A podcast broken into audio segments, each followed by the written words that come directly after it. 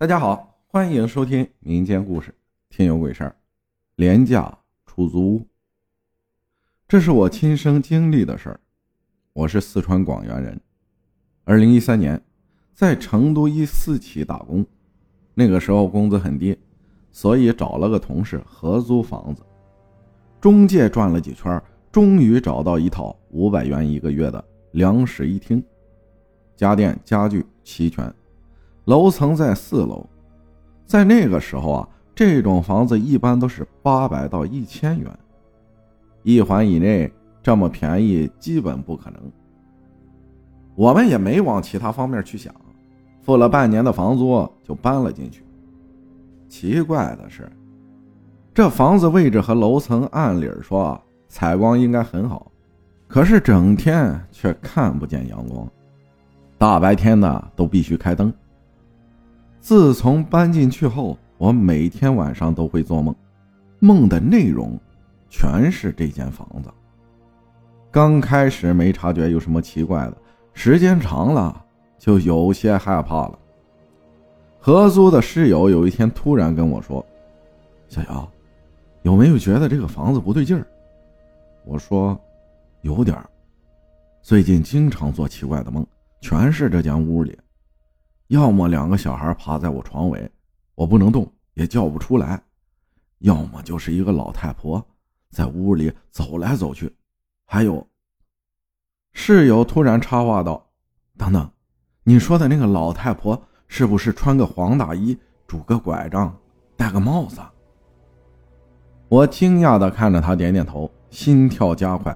他也瞪大眼睛望着我，小声说：“我也梦见过她。”还有每晚十二点以后，客厅有很大的动静，有人走路、翻东西的声音，你听到过没？我一般睡得早，确实没注意。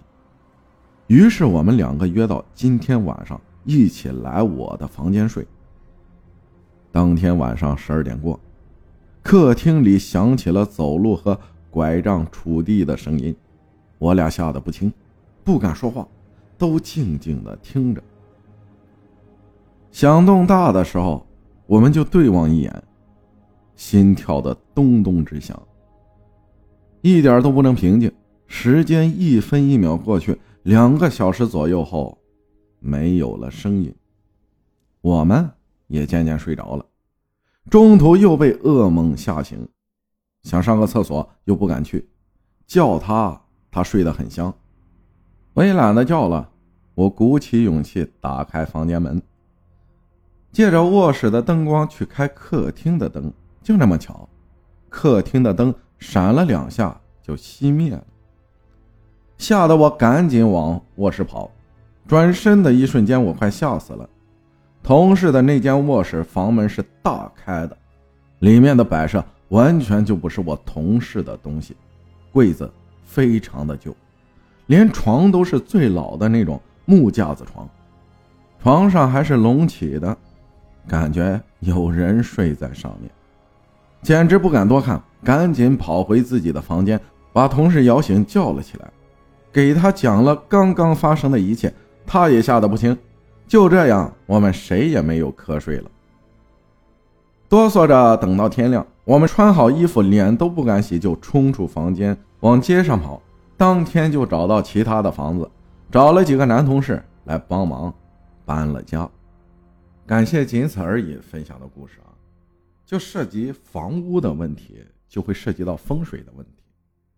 因为以往的住宅啊都是大家自建的，你像以前的农村，包括一些城市里以前都有自己建房的，对不对？